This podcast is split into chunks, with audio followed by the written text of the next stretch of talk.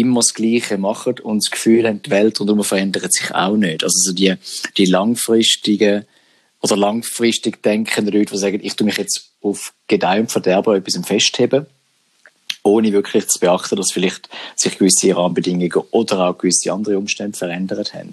Darum doch eher gegen den Strom statt mit dem Strom.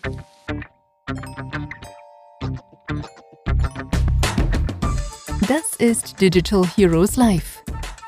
Dein Podcast über den digitalen Alltag, Digital Tools und Interviews mit Menschen, die mehr als nur Bits und Bytes bewegen.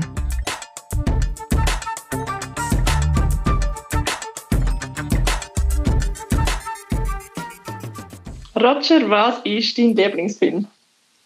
Mein Lieblingsfilm? Das ist jetzt eine sehr äh, spontane Frage. Ähm, ich glaube im Fall Oceans 11. Weil das ist einer der wenigen Filme, der mich absolut überrascht hat. Und ich habe immer das Gefühl gehabt, ich wüsste, was der in ihrem Plan ist. Und am Schluss bin ich komplett daneben gelegen. Muss für dich dann ein Plan ähm, absehbar sein? Wahrscheinlich für den, der den Plan macht, sollte der Plan schon absehbar sein. Wahrscheinlich ist es für alle anderen, die nur so ein bisschen Zuschauer sind oder irgendwo am Rande involviert, oftmals schwierig, sich irgendwie drin zu versetzen und da das Ganze können nachvollziehen. Aber ich glaube, gerade im Business ist es schon wichtig, dass du irgendwie zumindest eine gewisse Absicht hast und die transparent kommunizieren, damit auch alle mitmachen, wenn du von A nach B willst. Sonst wird es wahrscheinlich schwierig, nicht mehr. Also deine Aussage ist einfach, wir brauchen eine Strategie. Das ist überlebenswichtig. Ich sage, meine Aussage ist grundsätzlich, du brauchst ein Ziel. Ja. Und der Weg dorthin kann über eine Strategie führen. Allerdings ist nicht die Strategie gleich zielführend. Und wahrscheinlich ist es extrem vermessen zu sagen, wir wissen, wie eine Welt aussieht morgen, unabhängig von den Umständen. Und dass man dementsprechend kann sagen, das sind die klaren Parameter, um dorthin zu kommen. Wenn wir jetzt aber gleich als Ziel mal setzen und eine Strategie definieren, ja. wir haben so in, anderen, in einer anderen Folge darüber geredet, über Aufmerksamkeit. Was sollen wir für eine Strategie dann fahren? Sollen wir mit dem Strom gehen oder out of the box und warum? Puh. Wahrscheinlich, wie so oft im kommt es darauf an, aber ich denke jetzt mal, man sagt nicht immer sonst, wer mit dem Strom schwimmt, sieht ähm, den Wasserfall nicht kommen oder was auf ihn zukommt und dementsprechend hilft es natürlich schon, wenn du nicht immer im Strom mitschwimmen tust und ab und zu mal vielleicht irgendwie Luftschnapper tust und schaust, was passiert um dich herum. Ich glaube, das Schwierige oder das Gefährliche, was passieren kann, ist, wenn die Leute im gleichen Fahrwasser immer das Gleiche machen und das Gefühl haben, die Welt rundherum verändert sich auch nicht. Also so die, die langfristigen oder langfristig denkenden Leute, die sagen, ich tue mich jetzt auf Gedeih und Verderben etwas festheben ohne wirklich zu beachten, dass vielleicht sich gewisse Rahmenbedingungen oder auch gewisse andere Umstände verändert haben. Darum doch eher gegen den Strom statt mit dem Strom. Also das ist wirklich ein schmaler Grad, dass wenn ich zwar eine Strategie habe, wo wichtig ist, dass ich weiß, woher schwimmen wir oder eben außerhalb der Box, äh, dass ich die Augen offen behalte und nicht Chancen verpasse. Definitiv, ja. Und ich glaube, das ist schon der Challenge von wegen, musst du eine Strategie und einen Plan allein ausführen oder bist du abhängig von anderen Leuten? Weil Menschen haben ja gern Sicherheit, Beständigkeit und wenn sich etwas orientieren. Und wenn du allerdings ständig dein Ziel und deine Strategie anpassen weil du eben dynamisch, äh, flexibel willst bleiben, dann verlierst du unter Umständen die Leute unterwegs. Das heisst einfach eben Ziel klar definieren und auch die nächsten Schritte und so eine Klarheit schaffen. Wenn wir jetzt aber... Ja. Sorry, ja. Ich denke wahrscheinlich, das Ziel, das Ziel sollte klar sein und Klarheit sollte bestehen, warum man das Ziel will erreichen Dann wird man wahrscheinlich die ersten paar Schritte können definieren und dann aber auch transparent und offen darüber kommunizieren, warum man unter Umständen jetzt von dem ursprünglich definierten Plan wegkommt. Wie, es gerade gut so als Überleitung, ehrlich gesagt auch noch zum Thema dann Messbarkeit. Oder ich meine, wenn ich dann will, eine Strategie ändern oder eine Richtung ein bisschen anpassen, sage ich jetzt mal, braucht ja. man ja meistens, um die Leute zu überzeugen, auch intern vielleicht jetzt Zahlen und Daten. Und da hilft es natürlich, wenn man auch messen kann. Wir haben darüber über Algorithmen und Biologie auch schon geredet, mhm. im Interview vorne. Was müssen wir denn messen, dass ich eine Strategie stützen kann? Ich denke jetzt mal, wichtig ist, dass man sich im Vorhinein klar ist, dass man muss messen und dass man unterscheiden tut zwischen sogenannten fixen Kennzahlen und so KPIs. Die Leute verwechseln immer so den Unterschied von wegen, was ist eine Kennzahl und was ist ein Key Performance Indicator, also was ist so der Messgrad, um nicht herkommen. Eine Kennzahl kann zum Beispiel sein, der, der Umsatz, der gesteigert wird gegenüber einer Vorperiode. Und ein KPI kann sein, wie der Traffic oder wie sich der Zubringer verändern tut, wo nachher dazu führt, dass man allenfalls mehr Umsatz machen tun. Und ich denke, der, der grosse Vorteil liegt vor allem in der Langfristigkeit vom Messen von diesen Kennzahlen und KPIs, zum dementsprechend auch den Erfolg oder den Misserfolg oder den Unterschied von gewissen Massnahmen darstellen. Ich bin ein Fan von wenig von wenig Ziel, wo man eigentlich dort identifizieren. Weil am Ende des Tages müssen wir schauen, dass wir den Cashflow haben. Wir müssen schauen, dass wir irgendwo wachsen, wobei wachsen immer muss heißen, dass man exponentiell dort wachsen, sondern mehr vor allen Dingen auch, dass man vielleicht Verluste, Abwanderungen oder negative Entwicklungen von Kundenstruktur kann auffangen und dort ist sicher wichtig, dass man immer den, Ziel-Mitteleinsatz anschauen. Weil, was man definitiv wissen im digitalen Umfeld ist, dass die Aufmerksamkeit und die entsprechenden Werbepreise ja eher eigentlich zunehmen. Das heißt, während du vielleicht noch vor ein paar Jahren für ein gewisses Keyword oder für eine gewisse Frequenz einen Betrag X zahlt hast, ist der Betrag unter Umständen jetzt drei bis vier oder sogar fünfmal höher als damals. Und das heißt, die Mitteleinsatz, was du eigentlich hast fürs Geld, ist einiges weniger geworden. Also in Franken ist es plötzlich noch ein Fünftel, also 20 Rappen wert. Und das heißt, wenn das Ziel nicht klar definiert wird und gemessen wird, also wenn wir nicht diesen Mitteleinsatz regelmäßig überwachen, dann haben wir langfristig ein Problem, weil es wird immer teurer und teurer und teurer. Das sind jetzt eigentlich extrem viele Zahlen und Fakten gewesen, für das, dass ja Marketing eigentlich so gespürschmittel ist. Das ist immer lustig, wenn ich so ich glaube, es gibt zwei Fraktionen im Marketing. Es gibt die, die Marketings machen, wie sagen, ja, ich bin gern kreativ und ich schaffe gern mit Leuten und weißt, ich organisiere gern. Und dann gibt es so ein bisschen die, wo immer so ein bisschen äh, Kast oder ein bisschen belächelt werden, die, die sagen, du, mir ist eigentlich gleich, ob das schön aussieht, aber es funktioniert ähm, sprich die hässlichsten Werbungen und die schlimmsten Events vielleicht für eine Ästhetin oder einen Ästhet äh, sind oftmals die, die relativ gut funktionieren tun. Ich gehöre eher zur zweiten Fraktion, also eher zu der, die sagt, hey, ähm, ich muss nicht Recht haben, was meinen Geschmack angeht, aber ich will Recht haben, was mein Ziel dementsprechend betrifft. Und das heißt, wäre natürlich auch Qualität und weiche Faktoren durchaus eine Rolle spielen. Ich kann mir vom schönen Bild und vom tolle ähm, Kampagne-Setup nicht wirklich etwas kaufen, wenn es am Ende vom Tag nicht den Cash bringt. Und harte Zahlen helfen uns zumindest in dem Moment, unser Ego auszuschalten, weil wir haben ein bisschen so, den, der Bias, also der Beeinflussung, in dem Moment, dass wir oftmals in unsere eigene Idee verliebt sind, dass wir denken, wir wissen es so gut und dann reden Zahlen ganz eine andere Sprache. Und dann ist es wichtig, dass man sich auch herausnehmen und sagt, okay, das ist jetzt nicht mein Thema, sondern das Thema ist definitiv das Zielgruppe, wo man ja muss äh, validieren und eruieren, dass die einfach ganz einen anderen Geschmack und ganz eine andere Richtung einschlägt. Das heißt so schön nach dem Sprichwort, der Köder muss am Fisch schmecken und nicht am Angler. Ich meine, der Angler kann den Wurm schon ins Maul nehmen. Die Frage ist einfach, was macht er nachher damit? Ja. Wir haben jetzt schön über Ziel und Umsatz geredet, aber das ist natürlich eigentlich nichts, wenn ich gar nicht weiß, wer ist denn meine Zielgruppe. Also wie, ganz einfache Frage eigentlich, wie erkenne ich dann meine Zielgruppe, wenn ich jetzt wirklich am Anfang stehe und keinen Plan habe? Ich denke, der einfachste Weg ist durch Validation oder Falsifikation. Das heißt, wir wissen ja, dass wir heutzutage nicht mehr zu große Zielgruppen definieren das heißt, wenn wir hergehen, müssen wir eigentlich immer sagen, wie stark können wir unsere Zielgruppe mal grundsätzlich eingrenzen.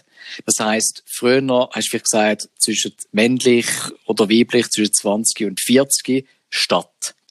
Heute gehst du eher her und sagst 25 bis 28 Stadt Mitte und oder Stadt äh, und mobil.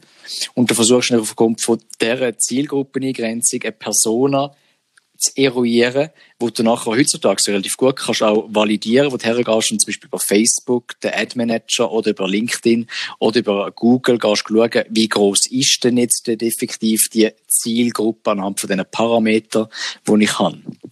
Jetzt, was viele Leute ja oft falsch machen, ist, sie tun sich eigentlich auf die 20 Prozent stürzen, wo nicht wirklich viel Umsatz nachher generieren. Das heißt, es bringt nichts, wenn ich nur eine Zielperson aus dieser Gruppe eigentlich definiere, sondern ich muss mehrere und ich muss die validieren und falsifizieren, sprich schauen, wie viel gibt es effektiv.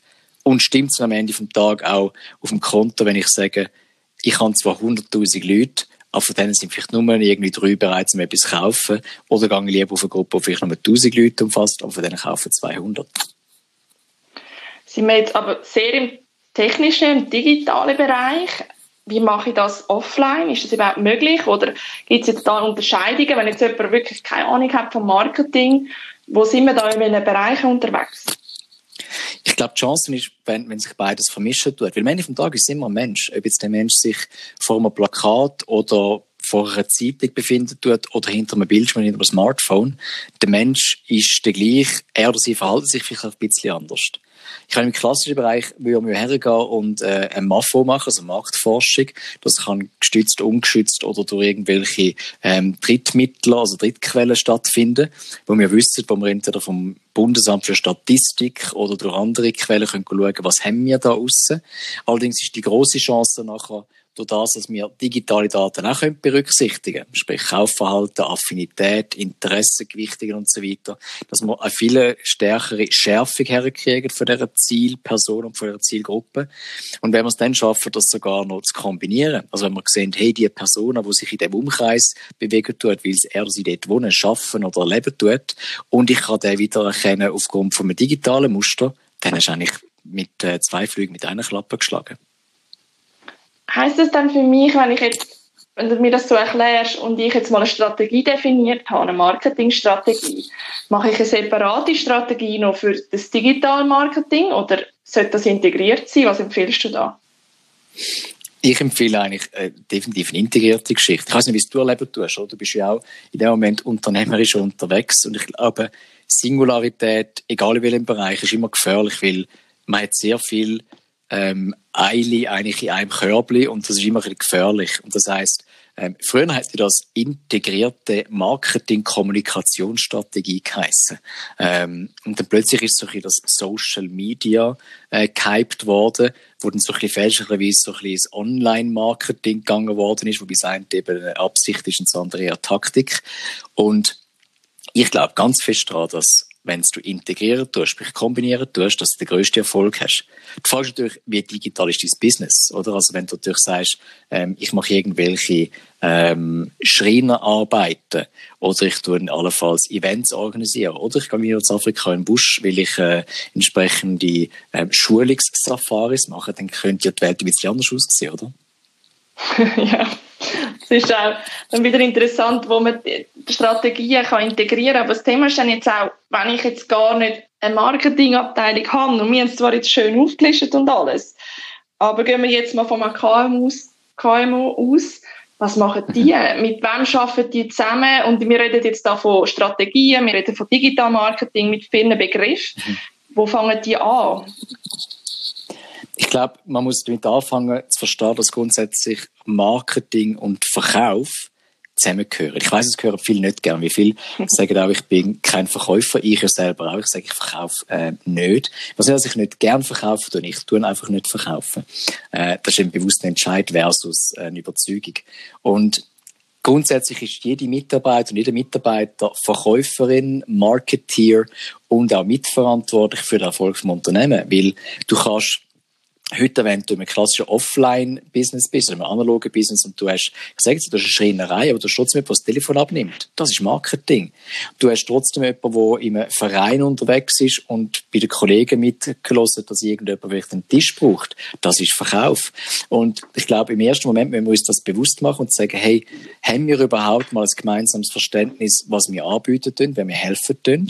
Und haben wir die Möglichkeit, dass ich jede Mitarbeiterin oder Mitarbeiter von sich aus auch ein gewisses Marketing Marketing und Verkauf kann betreiben. Und ich weiß, es gehören ganz viele studierte Marketeers nicht gern, aber Marketing und Verkauf ist keine Kunst, es ist ein Handwerk, das kann man lernen.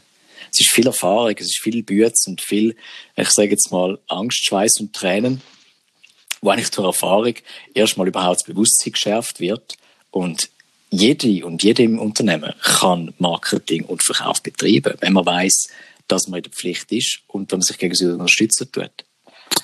Aufs Personal Marketing oder so, das Corporate Influencer, würde ich nachher gerne noch schnell darauf eingehen, aber gleich noch schnell Hilfestellung bieten für, okay, das ist gut, wenn man es nachher operativ so umsetzt, dass jeder mitzieht, aber wie kann ich überhaupt die Strategie im Marketing, eben Zielgruppen definieren, was sind die nächsten Schritte, welche Kanäle gehe ich an? Wir haben wirklich KMUs, die keinen Plan haben, jetzt sage ich mal, oder gar nicht, es ist einfach zu gross irgendwie das Thema. Wo können die anfangen, wie? Ja, Wahrscheinlich müssen wir noch geschwind unterscheiden, von wegen reden wir von einem etablierten Unternehmen oder zumindest eines, was es seit mehreren Jahren gibt, weil die haben unter Umständen bereits Kundendaten, sei es jetzt im CRM oder anhand für ihre Buchhaltungssoftware, wo sie mal gewisse Sachen identifizieren. Oder reden wir von einem Startup, wo völlig neu anfangen tut oder im Rahmen von der Entwicklung gar nicht so weit ist. Mhm. Denen fehlen durch die Daten und die müssen vielleicht eher so gewisse Sachen noch validieren wenn man geschwind schauen bei den etablierten Unternehmen, ich bin ein großer Fan davon, dass man bestehende Kundenbeziehungen durchleuchten tut und anschaut und sagt, du sag mal, welche 20 Prozent von unseren Kunden machen eigentlich 80 Prozent von unserem Gewinn aus? Und können wir die allenfalls identifizieren und sogar typologisieren und sagen, okay, mal, das sind in dem Fall eher solche Parameter, solche Firmen, solche Menschen, die das ausmachen können. Und aufgrund von dem habe ich gar schauen, was ist das Potenzial draussen, sei es jetzt offline oder online, was dementsprechend auch die Größe ausmachen tut. Schwieriger wird es wahrscheinlich, wenn du neu anfangen tust, gerade wenn du vielleicht sogar selbstständig anfangen musst und sagen musst, hey, ich muss vor allem schauen, dass das Business läuft und ich habe jetzt nicht groß Zeit zum Recherchieren. Da hilft es eigentlich grundsätzlich, wenn man weiß, dass mir sicher wahrscheinlich Gedanken gemacht hat im Rahmen von seiner Produkt- oder Serviceentwicklung, dass man irgendwelchen Leuten helfen will. Und man braucht ja nicht von Anfang an eine Million Kunden. Wir brauchen da nicht 10.000 Reichweite. Wir brauchen ja nur den einen Kunden oder die eine Kundin, die sagt, hey, ich finde das lässig, lass uns das machen. Und das heißt, der erste Kunde oder vielleicht auch die ersten zehn Kunden sind die wichtigsten. Wenn ich die mal gewonnen habe und ich würde ihnen alles geben, was ich nur habe, dann kannst du aufgrund von denen nachher anfangen auszubauen. Ich glaube, was viele Leute nicht wissen, ist, dass eine Kundenakquisition heute extrem teuer ist. Mhm. Also es gibt diverse Studien, die sagen, heute kostet eigentlich ein Lead, also eine vorqualifizierte Adresse bereits 200 Franken und mehr. Und das heißt ja eigentlich, wenn ich weiß, dass ich vielleicht 50% Abschlusschancen habe, dann hat mich nachher der Kunde, den ich halt nicht habe, auch 200 Franken gekostet und der, den ich geholt habe, hat mich auch 200 Franken gekostet. Das heißt, die Akquisition von dem einen Kunden hat mich jetzt gerade 400 Franken gekostet. Mhm. Wenn ich das mal berücksichtigen tue, dann kann ich locker hergehen und sagen, hey, lieber Kunde, weißt du was, du musst nichts zahlen, lass uns das Projekt gratis machen, aber ich brauche dich als mein erstes ähm, Referenzobjekt, respektive als Testimonial. Referenzen, denke ich, oder habe ich selber auch, meine persönliche Erfahrung sind natürlich Gold wert. Einerseits so, das ist die Vertrauensbasis zu der Person schon da, wo mir eine Referenz abgibt. Und aufgrund von dem gehe ich ja auch vielleicht dann irgendwo her. Referenzen können ja nicht nur deine, Mitar äh, deine Kunden sein, sondern du hast vorhin angesprochen, es können deine Mitarbeiter sein. Ja. Das ist irgendwie ein Ast, der viel zu wenig äh, noch gepflegt wird. Oder wie ist da Definitiv, der Markt ja. unterwegs? Es ist recht lustig, gell? heute man sagt so ein bisschen Neuenglisch Corporate Influencer. Ähm, was so ein bisschen gleich viel heißt wie irgendwie, ich bin ähm, Botschafterin oder Botschafter im Unternehmen eigentlich sind wir das ja alle schon. Also ich glaube, alle, die irgendwie im Außendienst mal unterwegs sind mit einem angeschriebenen Auto, wo haben müssen mit Visitenkärtchen sich überall vorstellen und hinlaufen, die machen ja auch nichts anderes als Influenzen und Leute so ein bisschen entsprechend beeinflussen.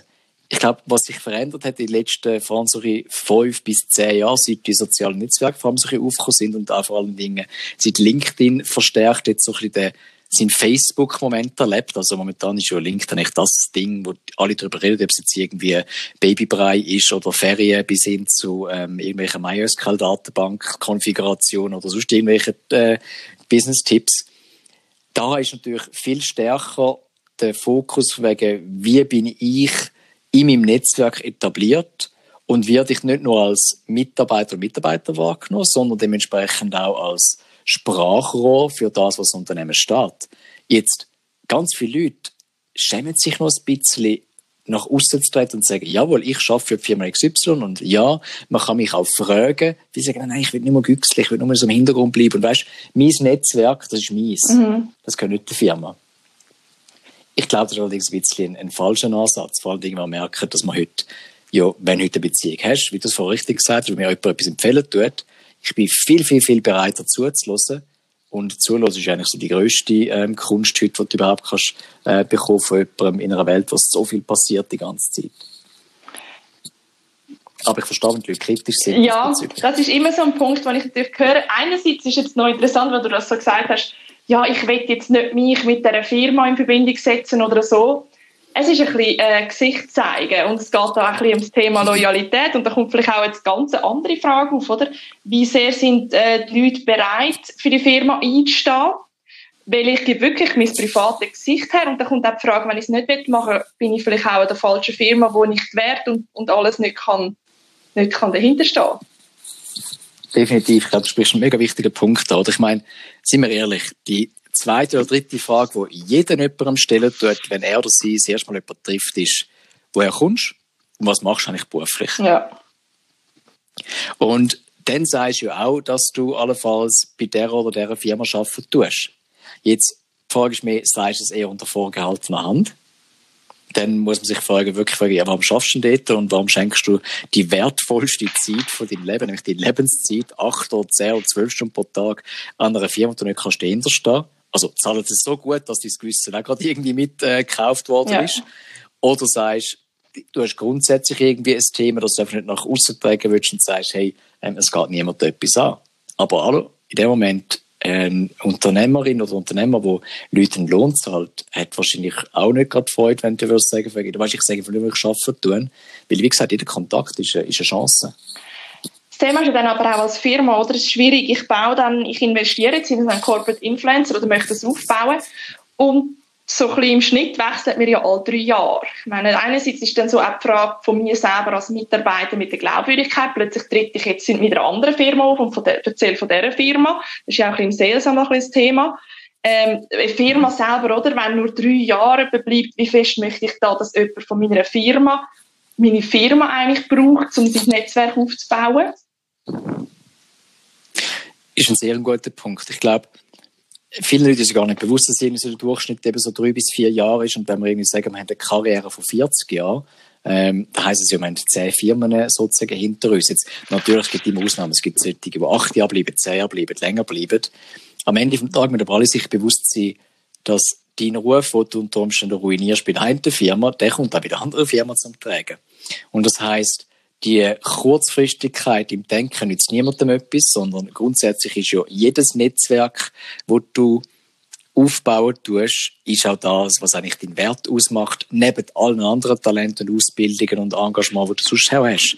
Ich meine, nicht umsonst redet man ja davon, dass jetzt gerade in gewissen Industrien ganze Teams abwandern tun.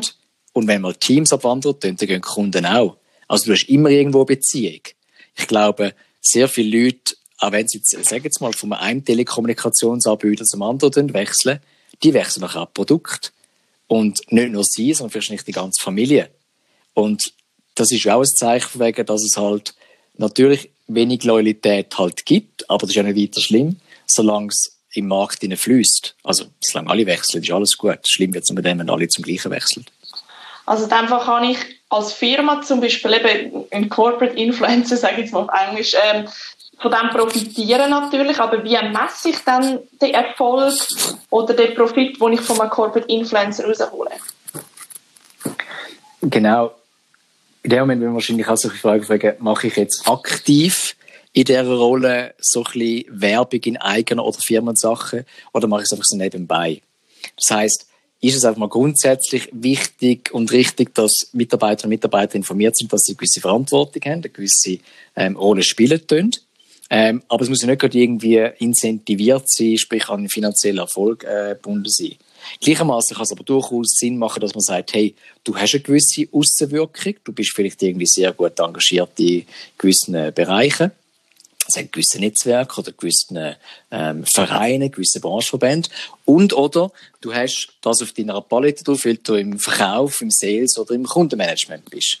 Jetzt du kannst nicht messen, was der Erfolg angeht, was du nicht definieren Das heisst, in dem Moment musst du natürlich hergehen und sagen, hey, du hast in der Aufgabe drin, dass du aktiv das Netzwerken und dass das Netzwerk entweder oder größer und dichter wird. Und das kannst du relativ gut messen. Also du kannst ja heute schon sagen, meine Zeit, die ich auf LinkedIn zum Beispiel verbringen tue, hat dazu geführt, dass ich jetzt mein Netzwerk verdoppelt habe in zwei, drei Jahren. Und am Ende muss ich aber auch schauen, wegen, spielt das jetzt auch allenfalls neue Kunden rein. Jetzt, ich glaube, die grosse Schwierigkeit, die viele haben, ist wegen, wann hört es berufliche auf und wann fängt es private an? Gut, das wird nur schon schwierig als Mitarbeiter selber, oder? Vor allem die, die, sage ich mal, ja. einerseits, oder bringst du auch, wenn du jetzt nicht im Verkauf oder Sales bist, hast immer deine Kontakte und, und das ist eine Chance und, und das Netzwerk ist da und ich glaube, so, vor allem für die Personen, die irgendwann selbstständig sind, die wissen, dass das Netzwerk A und O ist zum Überleben. Aber im Sales ist es natürlich dann auch noch schwierig, oder? Du bist in so vielen Events, dann bist du zwar in dieser Rolle, hast aber mittlerweile das Kollegenkreis sind vielleicht aber auch ähm, eigentlich deine Kunden. Das ist natürlich extrem ja. schwierig. Das geht wieder ins Thema in sage ich mal, Work-Life-Balance. Das ist natürlich auch ein schwieriges Thema, mhm. um das abzugrenzen, oder? Ja. Ja, effektiv. Ich, ich, glaube grundsätzlich, oder, ist schon die Abgrenzung auch schwierig heute, oder? Also, ja. Du lässt ja nicht das Handy ja. weg und sagst, bist es plötzlich ja. privat. Vor allem durch die Rolle, Rolle Corporate Influencer wird das immer schwieriger, oder? Ja, ja. Ja, und es ist auch, oder? Es ist ja durchaus die Frage, oder? Ähm, ich meine, ich als Unternehmer stelle mir die Frage auch, wie, wie soll ich das jetzt irgendwie vergüten? Ja. Oder? Also, wenn ja jemand, wir alle wissen, es gibt immer so die Mitarbeiter und Mitarbeiter, die extrem engagiert und extrem toll bei der Sache sind. Die würden nicht aufhören arbeiten, außer du sagst es nicht. Du sagst, hey, jetzt musst du hören, jetzt ist, jetzt ist genug geschafft, oder? Und die willst du auch irgendwie belohnen und abholen, weil das sind oftmals die, die mitdenken, die dann noch ein bisschen mehr leisten tun. Aber was ist dort eine gerechte und gute Vergütung? Oder? Also gehen wir allenfalls sogar mittel- und langfristig dorthin, dass jede Mitarbeiterin, jeder Mitarbeiter ein Stück vom Unternehmen besitzt. Also man sagt irgendwie, es gibt irgendwie fix, sobald du irgendwie eine AG hast, zum Beispiel, dass du ähm, Aktien besitzen tust und dass dein Erfolg mit dazu beiträgt, dass wir alle einen Erfolg haben. Oder sagst du, du hast sogar fixe, Entschuldigung, fixe Zeiten und Ziel definieren, wo du alles auch, kannst vergüten. Aber ich habe noch kein gutes Modell gefunden, wo du kannst sagen, zahle ich jetzt Zeit, zahle ich den Aufwand oder zahle ich den Erfolg? Weil wir alle wissen, es braucht extrem viel Zeit am Anfang. Und natürlich, jedes Mal, wenn du in eine neue Situation hineinkommst, ein neues Netz musst aufbauen, neue Produkte musst irgendwie reinbringen, das, das ist nicht gerade von heute auf amortisiert, oder? Aber ich muss auch sagen, das ist wahrscheinlich auch etwas, wo man je nach Fall und wahrscheinlich auch je nach Person individuell anschauen, solange es transparent und strukturiert ist für alle. Ja, genau. Es ist halt schon wieder das heikles Thema, weil dann kommt wieder die Frage oder, von der sage ich mal, Messbarkeit, äh, wie kannst du das alles abbilden, weil Netzwerk ist schwierig, um in eine Bilanz hineinzubringen. meine, wir haben schon lange immer das Thema Marketing ist schwierig zum Abbilden in einer Bilanz, aber eben du kannst es messen, du kannst es mit Zahlen trotzdem äh, dokumentieren. Das jetzt ist natürlich schwieriger, oder? Die Erfolgsmessung von einem Corporate Influencer. Und der Punkt, den ich noch finde, ist gleich, manchmal gewisse Personen reagieren halt gleich ein komisch drauf. Weil wenn ich jetzt auf LinkedIn bin, wenn man jetzt mal ein bisschen hinterfragt, was machen Firmen dann eigentlich, wenn sie in einen Corporate Influencer investieren? Sie machen ja eigentlich einen Menschen als Verkaufstool. Sie ist ein bisschen überspitzt, ja, überspitzt so, ja. gesagt, oder? Ja, ja fahre plötzlich die emotionale Beziehungsschiene. Klar mache ich das sonst auch, probiere ich irgendeine Bindung aufzubinden, äh, aufzubauen oder ähm, nur schon die Aufmerksamkeit kriegen. Aber jetzt gehe ich her und stelle eigentlich meinen Mitarbeiter seine Persönlichkeit, sein Netzwerk nutze ich, um die emotionale Bindung aufzubauen. Mhm. Du meinst, es ist wahrscheinlich kritisch, wie man es fast ja, missbrauchen genau. könnte, oder? Mhm. Ja, es ist, ist heikel, gell? Es ist, ist, eine, ist eine schwierige Frage, oder? Weil ich glaube, schwierig wird es dann, wenn es vor allem beim Gegenüber so ankommt, als ob man etwas ausnützen Ja. Das heißt, wenn du hergehst und sagst, ich erwarte fast stillschweigend von dir, dass du meine Dienstleistung und Produkt, weil du für mich arbeiten tust, du mitverkaufen und ich nehme es als selbstverständlich und gegeben mhm. an. Ähm, ich glaube, das ist gefährlich und gefährlich ist auch, wenn man das wie so ein bisschen anschaut und sagt, hey, ähm, ja, ich habe gedacht, dir ist das klar, dass, dass ich das eigentlich von dir erwartet tun. Und ich glaube, die große Chance ist auch da wieder in der Kommunikation auf beiden Seiten. Oder ich glaube, es gibt wahrscheinlich auch sehr viele Leute, die gerade am Anfang, wenn sie in eine neue Firma können, extrem motiviert sind. Weil aus einem Grund haben sie sich entschieden für die Firma, wahrscheinlich nur aus finanziellen Gründen, sondern sie möchten das auch irgendwie sonst unterstützen, weil sie es eine tolle Sache finden. Und ich glaube, dann ist ja die beste Chance, der beste Moment, zum herhocken und zu sagen, du, ähm, warum hast du dich eigentlich für uns entschieden? Sind es unsere Werte? Sind es unsere tollen Produkte? Was ist es genau? Und hey, hättest du auch Lust, das Ganze auch für uns nach außen zu tragen? Ähm, aber auch mit dem Hinweis, wenn du nicht mehr kannst dahinter stehen, dann bitte sechs. Und ich bin da nicht böse diesbezüglich. Aber ich glaube, es braucht ein neues Verständnis grundsätzlich, wie wir Geschäfte ja. tun und wie wir das Marketing verstehen. Und wahrscheinlich ist das klassische Rollenverständnis, das du hast, von wegen, ich habe einen Jobtitel und ein Pflichtheft dahinter, das ist unter Umständen wie vorbei. Ich glaube auch wirklich, das ist so etwas, wo ich jetzt auch sage, je länger, je mehr und auch immer wieder Firmen sagen, wenn, es ist das Thema Wert. Und nicht nur die, die auf der Webseite ja. stehen, sondern was sind eure drei Grundwerte, lebt ihr danach und dann Entscheidungen treffen, weil dann mhm. müsst ihr nie etwas bereuen.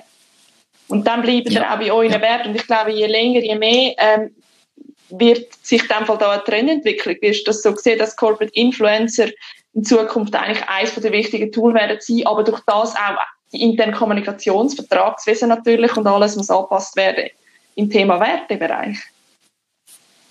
Ich glaube, du hast es absolut richtig gesagt, oder? Ähm, Corporate Influencer ist einfach ein, ein weiteres Instrument, wo man nehmen können, um eigentlich eine Grundhaltung nach außen transportieren. Ich glaube nicht, dass jetzt in dem Moment der Begriff Corporate Influencer er ist super wichtig und er hilft uns besser zu verstehen und eine gewisse Sache auch ins Gesicht zu geben. Aber ich glaube, dass es viel wichtiger ist, dass, wie du sagst, dass man sich mehr Gedanken macht über die Werte und ob jetzt die über eine Website, über eine Person, über Social Media, über ein E-Mail, über ein Event, über eine Spende oder sonst irgendwie nach außen getragen wird, solange sie nach außen getragen wird und die Leute dahinter können stehen und sich dessen bewusst sind, dann ist jedes Instrument eigentlich das Richtige. Ähm, man könnte jetzt allerdings natürlich die Wählen, die wir jetzt gerade haben, extrem mhm. nutzen, weil in dem Moment die Leute sich viel mehr bewusst sind, dass sie Sprachrohr haben. Oder ich sage immer, wir leben eigentlich in einer, in einer zweiten oder vielleicht sogar dritten Renaissance jetzt. Jede und jeder kann ein Künstler sein, was mega toll ist. Ähm, jeder und jeder hat Zugang zu einem Markt. Und jeder und jeder kann eigentlich rausgehen und etwas schaffen, wo man nie da war, dank der Möglichkeit vom Internet. Ja, aber es ist sehr extrem wichtig, dass man, eben, du hast gesagt, dass es zwar auf der Webseite steht und alles. Ich glaube, es ist nicht nur Kommunikation, sondern es geht zurück zum, ich lebe die Wert. Und ich finde, es ist gerade auch passend, ja. wir leben nach einer Strategie. Wir ziehen alle an einem Strang. Ja. Das ist natürlich Absolut, wieder die Frage, wie, wie transparent muss ich da sein meinen Mitarbeitern gegenüber, oder? Müssen sie, dass sie mitziehen? Ja. Wo siehst du das Level? Wo ist der Schnitt? Oh mein Gott, es muss, es muss unbedingt extrem transparent sein. Und ich glaube, viele Leute, das ist lustig, dass wir jetzt auf das Thema so groß in Diskussion, oder viele Leute machen sich viel zu fest Gedanken über Taktik und über irgendwelche strategische Papier, als über die Grundwerte und warum und für wen wir eigentlich Sachen mhm. machen tun. Also das von wegen, ich glaube, eine Strategie kann ja auch sehr gut mal einfach nur definiert werden, wenn man sich mal bewusst ist, hey, was sind, wie du richtig sagst, was sind unsere Kernwerte und leben und schaffen wir danach? Und wenn nicht, lass uns das zuerst ändern. Lass uns zuerst mal ändern, von wegen, dass wir nach dem schaffen und nach dem leben, weil ich glaube, dann ist die Wahl der Mittel, wie wir nachher das Ganze können aus- und umbauen gar nicht mehr so schwierig. Weil dann wirst du plötzlich merken, oh mein Gott, wir müssen vielleicht gar kein Marketing machen, weil die Leute reden so gut über uns die ganze Zeit, privat, irgendwann so unterwegs sind und andere Leute können das mit über. Ähm, dass sogar plötzlich irgendwelche, sogar vielleicht Presseleute auf uns aufmerksam werden oder Kunden und, und, und. Plötzlich wird das Marketing zum Selbstläufer. Mhm. Also, zurück spannend. zum Wissen warum, know your why. Ja, genau. Know your why, aber auch äh, für wen und in dem Moment wie. Mhm. Ich glaube, das Wie, das Wie ist aber in dem Moment vielleicht viel dynamischer als, als auch schon. Und vielleicht auch so ein bisschen die Frage von wegen, wie stark können wir unsere Mitarbeiter und Mitarbeiter einbeziehen, um nachher die, die Umsetzung auch können machen Also ich glaube ja sehr stark daran, das hat ja der Jack Ma richtig gesagt, der Gründer von, ähm, von Alibaba. Er sagt, ich bin nicht der Intelligenteste in meiner Firma, aber ich bin hure gut in intelligente Leute finden. Weil wenn er es schafft, dass die intelligenten Leute dann zusammenarbeiten, dass sie sozusagen aufgrund von der Wert zu ihm gekommen sind, weil sie an etwas glauben und sie ihr ganze Wissen und Erfahrung einbringen können, weil sie gemeint, weil sie, weil sie verstehen, dass sie ein gemeinsames Ziel haben, haben wir es wieder mit dem Ziel, dann ist das unglaublich mächtig. Es wird vor allem das für die Langfristigkeit sein oder kurzfristig kann, man über den Preis oder sonst etwas sein, aber ich glaube, unsere Unternehmungen werden überleben, werden viele schwierige Momente auch überleben, weil sie eine Wertedefinition haben und das geht ja ein bisschen dann auch ins ähm, Branding rein. Das ist mhm. Ich glaube, Brand ist ja das, was ja. transportiert am Schluss, was ja. fassbar macht, oder? Und es ist ja spannend, oder? die Leute haben immer das Gefühl, Preis sei irgendwie eine, eine Taktik oder ein Instrument. Ich, ich glaube nicht. Ein Preis ist nie es ist vielleicht eine Komponente, die du kannst verändern aber ein Preis ist eine extrem physikalische Komponente. Und so physikalisch meine ich ein physikalisches Grundgesetz, weil Preise haben eine dumme Tendenz, sie fallen nämlich. Oder das Newtons Gesetz, also das Gesetz von Newton sagt eigentlich, Äpfel fallen vom Baum, aber Preise fallen auch. Das Problem ist, wenn Preise mal fallen, kannst du nicht mehr ja. aufhalten. Und man sieht so immer wieder Menschen, die den Wert in etwas nicht sehen hören auf investieren und das kaufen. Menschen, die allerdings sagen, hey, egal wie schlecht es mir jetzt gerade geht oder egal wie die Situation ist, ich kann nicht auf etwas verzichten, die sind investiert. Die sind investiert in den Brand, in das Produkt oder vielleicht auch in die Firma, die dahinter steht und die sind sehr gut bereit, das zu zahlen. Wir haben jetzt gerade ein super Beispiel von der Firma Trigema. Ich weiß nicht, ob die kennt. Nein. Trigema ist ein äh, etabliertes Traditionsunternehmen in Deutschland ähm, wo unter anderem Sportwäsche und ähm, Unterwäsche macht, aber auch für ähm, deutsche Kleidermarken und Märkte. Und sie sind relativ teuer, wenn du irgendwie ein T-Shirt kaufen obwohl es ein Discounter-T-Shirt ist eigentlich. Ähm, aber ähm, im Vergleich zu den grossen Brands, ich muss da keine Sportmarken nennen, aber die T-Shirts sind viel, viel wertiger und viel, viel nachhaltiger als sonst irgendetwas. Und die haben eine extrem treue Kundschaft aufgebaut über die letzten paar Jahre und Jahrzehnte und sie produzieren immer noch in Deutschland. Jetzt spannend ist, was jetzt gerade passiert. Sie tun immer noch aufgrund von ihrem Produktionsstandort nach wie vor produzieren, aber nicht nur ähm, T-Shirts, sondern sie produzieren momentan Schutzmasken. Ja. Schutzmasken, die aber nicht sie auf die Idee gekommen sind, sondern Spitäler, wo Leute, die die T-Shirt offensichtlich getragen haben, sind auf sie zugekommen und gesagt, hey, macht so gute wahr, macht für uns Schutzkleidung, macht für uns ähm, Schutzmasken, macht für uns Kittel und so weiter und so fort. Und jetzt machen sie das. Extrem spannend, wie eigentlich der Preis nicht mal so eine große Rolle spielt in dem Moment, aber die Qualität und der, das Vertrauen. Ja, das Danke vielmals. Das Vertrauen extrem groß. Ja. Ich glaube, das ist schlussendlich, wenn man das wieder abbricht, das Gleiche, wie wenn ich eine Beziehung sonst zu einem Menschen pflege. Mit wem verbringe ich meine Zeit? Mit wem mhm. investiere ich etwas, das Geld oder Zeit? Und es geht alles zurück auf Grundwert und, und das Vertrauen. Und schlussendlich, glaube ich, solange man die Firma mit einer Strategie führt, wie ich als Mensch auch unterwegs bin, kann man dahinter stehen. Aber das ist natürlich jetzt wieder extrem schwierig, dass man die richtigen Mitarbeiter findet. Wie finde ich die richtigen Mitarbeiter? Wahrscheinlich, wenn man eben eine Diskussion führt über Wert, wahrscheinlich ist das genau so ein bisschen der Punkt, wo man so ein bisschen kann die Leute abholen und auch vielleicht so ein bisschen auch unterscheiden. Ja, haben wir die gleichen Werte? Und wie siehst du das? Was ist für dich wichtig? Was ist das, was dir grundsätzlich etwas gibt? Und dann musst du nicht mal darüber reden, von wegen, warum gefällt Ihnen unsere Firma oder ähm, warum ähm, haben Sie sich jetzt für uns entschieden, sondern lass mal über Wert diskutieren. Weil anhand von Wert siehst du extrem schnell, ob du jemanden magst oder nicht. Und du musst nicht alle mögen. Aber in dem Moment, wenn dich eben dann committed tust auch, oder? Auf, auf, den, auf den Wert oder auf, den, auf, auf das auf die Geschichte, wo du sagst, hey, das ist mir wichtig, dann hast du einen gemeinsamen Nenner. Und der ist unumstößlich. Und vielleicht sind dann die Leute auch länger bei den Firmen. Vielleicht ist der Grund, dass die Leute so oft wechseln tun, äh, dass nicht die gleichen Werte haben. merken, ich habe nicht die gleichen Werte wie meine Chefin oder mein Chef. Und dann ist plötzlich was mit dem Corporate Influencer plötzlich nichtig, weil du sagst, jetzt bin ich zehn Jahre bei der gleichen Firma. Und dann wird es extrem wertvoll. Mhm. Mitarbeiter und Menschen schlussendlich dann gleich wieder. He? Trotzdem Digitale, wo wir überall haben. Digital ist immer nur ein Mittel zum Zweck. Ich glaube, digital macht uns, bringt uns näher zusammen. Digital schafft mehr Transparenz. Digital schafft Skaleneffekt, wo analog nicht kann. Am Ende vom Tag machst du immer noch Geschäfte mit einem Menschen. Du vertraust der Stimme am Telefon, du vertraust deinem Vertragspartner, der mit unterschreiben tut. Es ist menschlich. Ich glaube nicht, dass ich würde, natürlich bei gewissen Bereichen redest mit einer Maschine, wo du vielleicht irgendwie ein Bankkonto eröffnen tust oder wo du irgendwie, ähm, ich sage es mal, äh, selber tust deine Sachen scannen beim, ähm, beim, äh, beim Checkout. Aber warum du dorthin gehst und vielleicht auch dort bleibst, ist, glaube ich, immer noch ein Mensch. Super, danke dir vielmals für das interessante Gespräch. Trotzdem, dass wir eigentlich keine Strategie hatten, haben wir gut, einen guten Bogen gefunden und schöne Themen können einbinden Wir haben den ja. Weg gefunden, gell? danke vielmals für das Thema und wir haben dafür bearbeitet Marketingstrategien.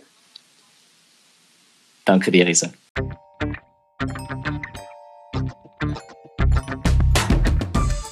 Schön hast du Zeit gehabt für uns. Abonnier, bewerte und schreib uns. Wir hören uns in der Zukunft.